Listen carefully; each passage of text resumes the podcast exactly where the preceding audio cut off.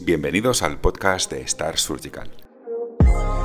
Un podcast de corta duración, pero con mucha ciencia e información, donde, como sabéis, os contamos las últimas publicaciones sobre cirugía refractiva con lente fáquica ICL. Yo soy Jesús Beltrán y para este podcast me va a acompañar Alfredo Aparicio, nuestro especialista de producto y responsable de Andalucía Occidental y Extremadura. ¿Qué tal Alfredo? ¿Cómo estás? Hola Jesús, muy bien, Encantado de poder participar contigo en este nuevo podcast. Si no me equivoco, hoy vienes a hablarnos de una publicación que trata sobre incisiones corneales en cirugía de ICL, ¿cierto? Así es. Vamos a repasar un artículo publicado hace muy poco tiempo en el European Journal of Ophthalmology titulado Comparison of Bone Architecture in Implantable Collamer Lens Surgery self-sealing single plane opposite clear corneal incision versus main surgical incision, cuyos autores son Timoteo González Cruces, Antonio Cano Ortiz, Alberto Villarrubio y colaboradores. El objetivo de este estudio es comparar la arquitectura de incisiones opuestas en córnea clara y de un plano frente a incisiones principales en pacientes a los que se les implantó lente fágica ICL.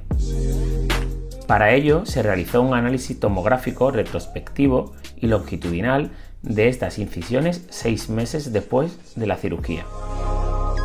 A todos los pacientes intervenidos en el Hospital Oftalmológico de la Ruzafa en Córdoba se les realizó cirugía refractiva con implante de lente fáquica ICL combinada con incisiones opuestas en córnea clara y de un solo plano para el manejo del astigmatismo corneal preoperatorio. Todas las cirugías fueron llevadas a cabo por un mismo cirujano experto en implantes de lentes fágicas ICL.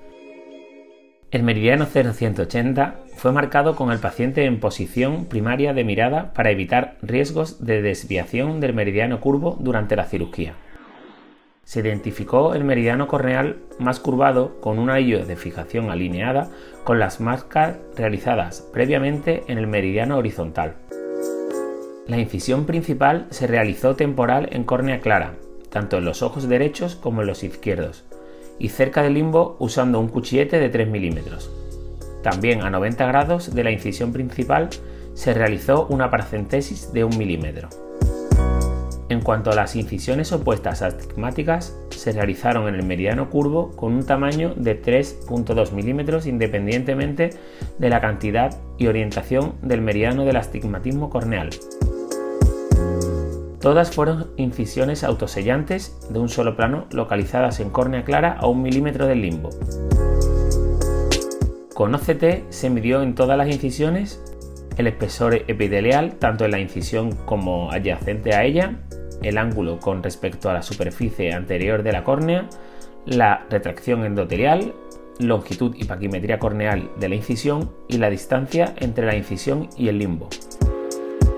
En cuanto a los resultados, se realizaron un total de 55 incisiones en 24 ojos, pertenecientes a 24 pacientes con una edad media de 34 a 64 años. De estas, 24 fueron incisiones principales realizadas en temporal, mientras que 31 fueron queratotomías astigmáticas que no se manipularon durante la cirugía y realizadas en córnea clara de las cuales el 71% se realizaron en el meridiano vertical, el 19% en el meridiano oblicuo y el 10% en el meridiano horizontal. Se encontraron diferencias estadísticamente significativas cuando se comparó el ángulo de las incisiones astigmáticas frente al de las incisiones principales, ya que estas últimas se realizaron con un ángulo menor con respecto a la superficie corneal, según los autores de este hecho, podría deberse a que los ángulos de las incisiones localizadas fuera del área temporal podría estar limitado por nariz, pómulo o rigidez orbital superior, lo que llevaría a realizar incisiones con mayor angulación por el cirujano. También se describe una correlación negativa entre el ángulo de la incisión y la longitud de la misma. Ángulos más pequeños producen incisiones más largas. Por lo tanto, la angulación es de vital importancia para mantener la estanqueidad de una incisión de un solo plano. En cuanto a cambios en el epitelio, encontraron un mayor espesor epitelial en las incisiones astigmáticas frente a las incisiones principales. Este hecho podría deberse, según los autores, a los mayores cambios que ocurren en las incisiones astigmáticas debido al mayor ángulo de estas con respecto al plano corneal. Analizaron de igual forma la morfología de la parte posterior de las incisiones y encontraron un mayor desajuste endotelial en las incisiones principales frente a las incisiones astigmáticas. Como conclusión, ambos tipos de incisiones autosellantes, tanto la principal como la astigmática, han mostrado ser seguras, con sellado y curación de las incisiones a los 6 meses del posoperatorio.